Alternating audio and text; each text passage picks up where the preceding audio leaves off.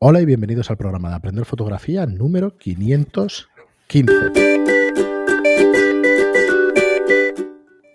Hola, soy Fran Valverde y como siempre me acompaña Pera la, regala, la Hola. regula. Madre mía. Hola, ¿qué. Qué Te trabas la lengua. Qué trabalenguas me he hecho. Bueno, bienvenidos a un nuevo programa de Aprender Fotografía, todavía en confinamiento. Qué mal Y sigo suena, fumando. Qué mal suena, ¿eh? De verdad que, que Estamos confinados. Bueno, os explico. Habíamos dicho en el anterior Bueno, programa. puedes decirlo de otra forma. Estamos desmovilizados. Bueno, no tú no. Bueno, yo, yo tengo que seguir entrando y saliendo. Pero bueno, eh, por trabajo, ¿eh? No, no sé, me siento un poco irresponsable, pero no lo soy. Voy con cuidadito y voy haciendo. De hecho, mi. eh, bueno, lo explico. Al final es un edificio que se ha tenido que cerrar, que es un hotel, y tengo que ir a ver que, mm, que cuando volvamos a trabajar esté todo bien, que no haya escapo de luz, o sea, de, luz- de agua, que no haya pasado nada. Y joder, yo no veo a nadie.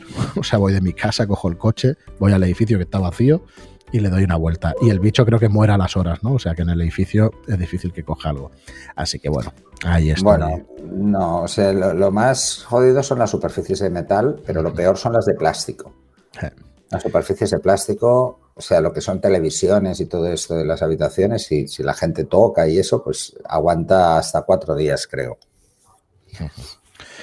Bueno, en fin, a ver si acaba cuanto antes, aunque ya sabemos que estaremos 15 días más. Mucho ánimo a todo el mundo, mucho pensar en fotografía y nosotros pues a ver si os podemos acompañar lo máximo posible. Decíamos en el anterior programa de que ahora tenemos que grabar este y otro, o sea que no tendremos la opción, pero a partir del 517 querríamos invitaros a los oyentes del programa. Tenemos una herramienta que se llama Werby, que es por donde estamos grabando, que está muy chulo, que el otro día descubrimos, bueno, descubrimos, la conocíamos desde hace tiempo la herramienta, pero se nos ocurrió, se nos ocurrió pues que compartir con vosotros pues este confinamiento y hacer los programas directamente con la audiencia, con, con vosotros.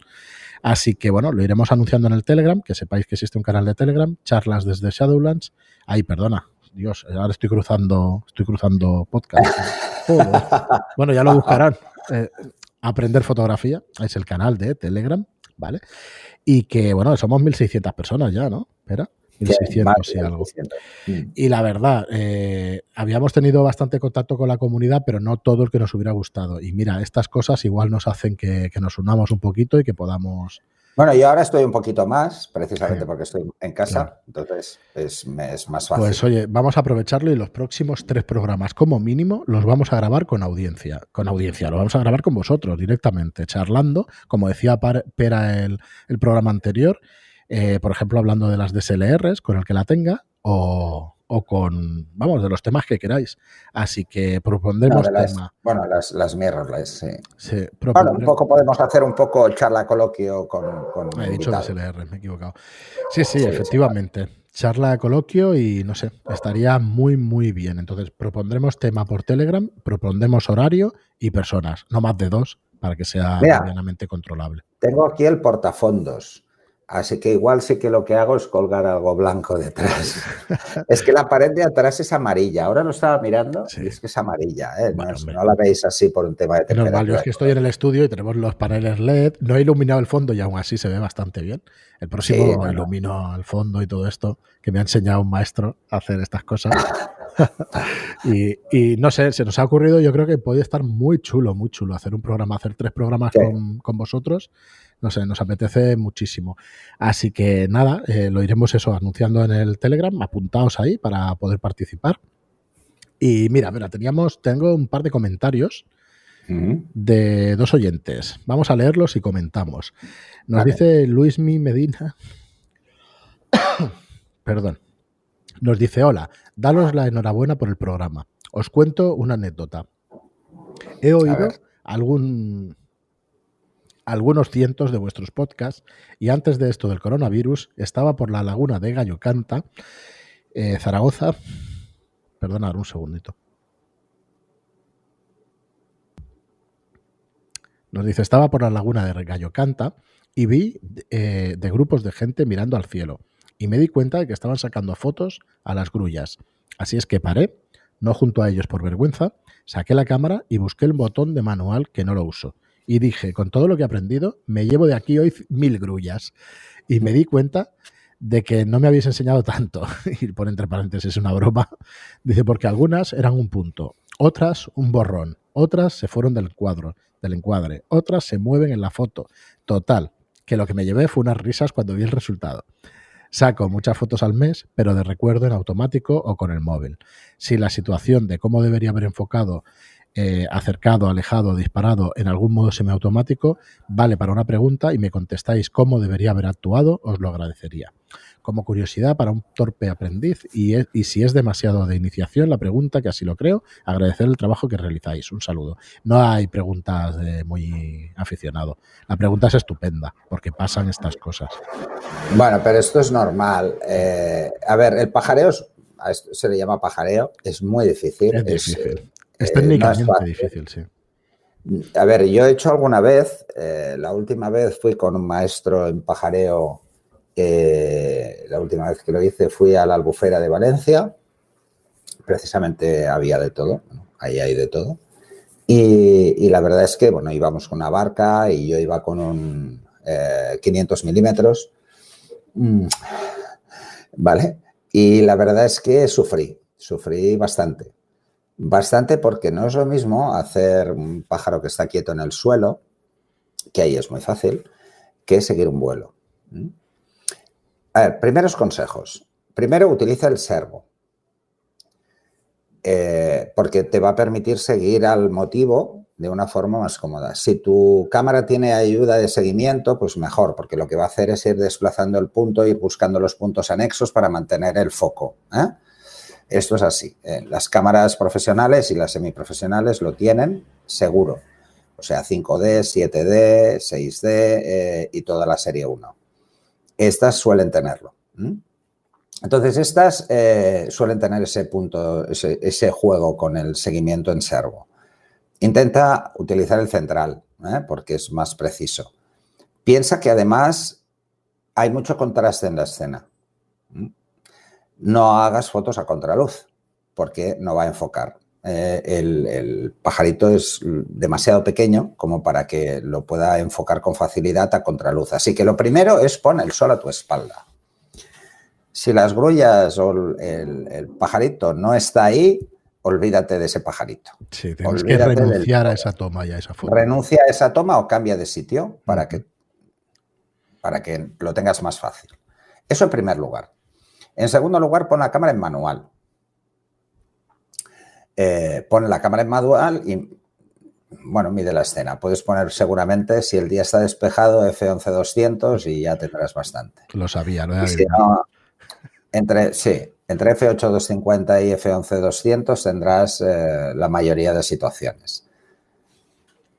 Pero bueno, si puedes, lo que haces es medir una escena, que tengas el sol a la espalda y no va a cambiar la luz. Así que no vas a tener un problema de luz. La temperatura de color también pone en manual por si hay algún cambio ligero, pero eso tampoco hace mucha falta, no, no te compliques mucho. Y el secreto, el secreto es el siguiente, es si tú sigues al pajarico que va volando en esta dirección, por ejemplo, de izquierda a derecha, va volando así, tú lo sigues y disparas, pero lo sigues. O sea, cuando dispares, síguelo. Continúa el movimiento, ¿no? Continúa el movimiento, que sea un movimiento continuo, como si hicieras un panning. Es que es un panning, de hecho, ¿eh? lo que estás haciendo. Entonces sigue el movimiento, porque si al disparar paras, saldrá movida. Una, una, cosa, pero creo que una de las cosas más importantes de lo que le pasó es que no tenía focal como para hacer unas fotos en condiciones. Esa es otra. Si, si no hay focal, no hay nada que hacer. Se va a ver un punto. Claro. Intenta. Si el objetivo, si el objetivo además de no tener. Igual tienes un objetivo con mucha focal, pero tiene poca resolución. Hmm. También se va a ver mal. Eh, aquí es donde está la diferencia entre los superteles fijos y los zooms. Lo vais a notar muchísimo. Cogéis un zoom, eh, un 100-400, que es un muy buen objetivo, por ejemplo, en Canon, que es de la serie L, y tenéis el motivo a 20 metros y lo va a hacer muy bien. Lo tenéis a 100 metros y ya no va a salir tan bien. ¿eh? Pero, por ejemplo, cogéis un 300, un 400, un 500 milímetros eh, fijo y veréis que sí, porque la pupila de entrada es enorme, porque tiene mucha resolución, tiene pocas aberraciones y podréis trabajar incluso en aperturas eh, bajas, muy abiertas, o sea, no, no es un problema. En el caso de que no tengáis un buen objetivo, no se os ocurra bajar de F8. ¿Por qué? Bueno, porque mm, vais a tener un poco más de tolerancia. Si el motivo está muy lejos, da igual porque la profundidad de campo es muy grande. La recortáis con la focal, pero sigue siendo muy grande. Seguís teniendo mucha profundidad de campo. Podríais disparar a 2.8, pero los objetivos zoom eh, suelen tener más aberraciones y entonces con aperturas mayores son más visibles. Entonces, ¿cuál es el problema? Que te va a pasar esto. Y tú dices, bueno, pero es que yo quiero trabajar con una velocidad de obturación alta para seguirlo. Error. Si lo sigues, no necesitas una obturación alta. No lo necesitas. Si te estás estático y esperas a que pase, sí. Pero si lo sigues haciendo panning, con 1.200, 1.250 tienes de sobra. Eh, si aún así tú quieres disparar a 500 o disparar a 1000, pues sube a ISO 200 o a ISO 400 y no va a pasar nada. Estás con mucha luz y no va a haber ruido. Así que no te líes. Eh, es... Luego intenta utilizar la ráfaga, pero no dejes de mover.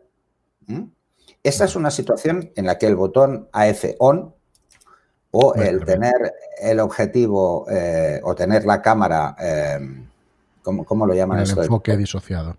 Exacto. Mm. En el asterisco os puede ir muy bien. Es una de las pocas situaciones. ¿eh? Todo lo que sean deportes va bien, ¿eh? el disociado.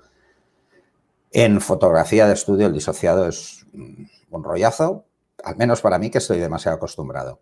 Yo no lo suelo usar. El disociado lo uso pocas veces. El AFO en pasarela lo he usado. ¿Pero por qué? Por comodidad, estoy en un monopié. Luego, llévate un monopié. Un monopié con rótula, no un monopié solo el monopié y la cámara encima, que entonces tienes que mover todo el palo. No, con rótula, con rótula de bola, para que eh, tengas un movimiento ligero. Ajustas la dureza para que puedas mover y entonces podrás hacer un panning sin demasiados problemas. Eh, si no tienes rótula, sufrirás, sufrirás un poquito. Ojo, no lo sueltes mucho porque del peso se te puede caer, como te despistes un momento, puede pegar un golpe contra el monopié. Esto me pasó una vez y me pilló el dedo y, hace daño, ¿eh? Hace daño bastante. Sí, sí, bueno, es anecdotario. Esto me pasó, creo que la primera vez que hice una pasarela con el 300, hace bastante tiempo, bastantes años, que lo llevaba un poco suelto y entonces bajó y me pinzó el dedo entre la rótula y me hizo un daño tremendo. Fue al, acabar, ¿eh? cuando acabas te relajas un momento y entonces la has dejado un poco más suelta de lo normal y hace ¡plam! Y, uf, ¿vale? El dedo hizo de freno, o sea, el, objetivo ni la cámara sufrieron, sufrió mi dedo. Entonces, estos, yo creo que estos pequeños consejos te pueden ayudar. Yo, al menos para entenderlo. Si el objeto es muy pequeño, piensa que tú tienes un enfoque y por mucho que el cuadrito lo veas así, eh, lo que enfoca es el centro del cuadrito. ¿Mm? Eh, Incluso un espacio más pequeñito. Es un espacio más pequeño que el centro del cuadrito. Entonces, si se mueve, el foco se va a Pernambuco. Otra de las cosas que tienes que hacer es ajustar tu cámara con el seguimiento AF en lento. Eh, para el servo, En lento. Para el otro no existe, solo para el servo. En lento. Porque si pasa otro pájaro o lo pierdes, que el foco no se vaya al infinito de golpe o no se vaya para atrás de golpe. Eh, que se mantenga un momento. Entonces, aunque no esté enfocado, no se habrá movido el servo. No habrá cambiado, ¿vale? Porque realmente... Eh, y, no se te ocurra enfocar a los ojos, porque no vas a poder, ¿vale? el plumaje es otro tema. Luego, depende del tipo de ave. Los patos, por ejemplo, son muy difíciles de enfocar. Es como, no sé si habéis probado enfocar un gato. Enfocar un gato que está quieto es difícil porque el pelo brilla mucho y entonces tiene mucho contraste y el foco puede irse a un, a un extremo con mucha facilidad, pero el gato, claro, está muy cerca. El pájaro, como está muy lejos, no os preocupéis demasiado del enfoque, pero hay algunos que les cuesta mucho enfocar. Y las grullas más, son blancas. Les cuesta enfocar. Y de lejos no ve tanta textura como para poder enfocar bien en muchos casos. Así que. Bueno, no se os ocurra hacer live view, porque vais a ir locos. Sí. Esto, por ejemplo, con, con Live View, ni de coña. Mm. Mira, y con las mirrorless no sé si tienen el servo, habría que probarlo. Sí, como tendremos algún oyente, espero que tengamos algún oyente que... A ver si, Estoy deseando tener un oyente Alex y poner fauna, lo que pasa es que no hace pajareo y, ahora, y usa una mirrorless de vez en cuando también, ya le preguntaré a ver qué tal. Muy bien, pero yo creo que también al oyente, a, Luis, lo que le pasa es que está escuchando mucha, mucha teoría, que me pasó a mí el año pasado o el otro, o el anterior, con el tema de mm. la Semana Santa y de la poca luz y de o sea, me vino muy bien, muy bien el podcast, todo lo que hablamos, todo, todos estos programas. a ver, yo la teoría, pues ya sí, también hace años que me la sé y tal. Pero una cosa es la teoría y otra cosa es sacar la cámara y ponerte a tocar los controles y ponerte a seguir una situación y ponerte a hacer la foto que tú tienes en la cabeza. Entonces, practicad, que es la única manera de... Eh, es la base la tenéis de sobra. El que haya escuchado todos los programas de aprender fotografía, no creo que tenga que aprender mucho más de teoría de fotografía. La sabe de sobra. El tema mm. es la práctica. Tienes que interiorizar las cosas a base de práctica. Es como el carnet de conducir. Al final te dicen tienes que poner esta palanca aquí con el pie izquierdo metido en el embrague, pero hasta que no lo haces, pues no lo haces. Entonces, eh, bueno, la fotografía es un poco como conducir, ¿eh? Es muy parecido. Y por eso hay mucha gente que le, que le cuesta. Le cuesta eh, algunas cosas, ¿no? Y por ejemplo, el tema de la medición o el tema del servo y este tipo de cosas. Eh, el enfoque es como jugar con el embrague. puedes hacerlo de diferentes formas, pero lo haces de forma instintiva cuando, cuando conduces. Pues cuando llevas un tiempo haciendo fotos, lo haces de forma instintiva. Sí, que nadie y la medición viene a ser, pues, cómo cambias de marcha. o sea, cuánto cambias de marcha. Que es, eh, dependiendo de qué, de si hay una subida, si hay una bajada, si quieres retener el coche o no, si hay nieve. ¿Verdad que hay muchas situaciones de conducción que las vas aprendiendo sobre la marcha? Pues esto es igual. Mira, espera, a ver si me puedo explicar. La situación de hace dos años con lo de la Semana Santa y con el. No con el 100 milímetros, con el 120, con el 200, perdona. Eh, ay, joder, macho, cómo estoy. Con el 135 F2, ¿vale? Un objetivo que eso es una maravilla, pero una maravilla. Es una maravilla. Sacaban, eran las 12 del mediodía del domingo este de resurrección, tal, entonces sale la Virgen, que en el pueblo donde estábamos, pues le sacaron, bueno, una cosa que da hasta miedo, le sacan un puñal del corazón y tal. Total, que es un pueblo, es un pueblo donde eh, sacan al santo, sacan a la Virgen allí, en un parque donde hay unos pinos muy altos, entonces tiene situación de sol y de sombra prácticamente en el mismo plano. Entonces, eh, yo empecé a recordar y saqué el 135, estuve dos horas haciendo las fotos, toda la procesión y tal, y haciendo fotos por allí. Y al final de la, de la sesión, por la mitad de la sesión ya me acordé, de, a ver, Sol, venga, F8, 200, ¿sabes? Eh, todas las características igual. Coño, estás en sombra, dos pasos menos y ya está. ¿sabes? Y ya está. Y empecé a subir y a bajar el diafragma, depende si tocaba el sol o si llegaba la sombra, y empezabas a darte cuenta de que a las dos horas lo hacías en automático. Bueno, hay, otra, hay otra forma de hacerlo eh, si no quieres estar jugando y es para estas situaciones van muy bien los programas semiautomáticos, ¿vale? Lo del ISO, que te suba automáticamente, claro.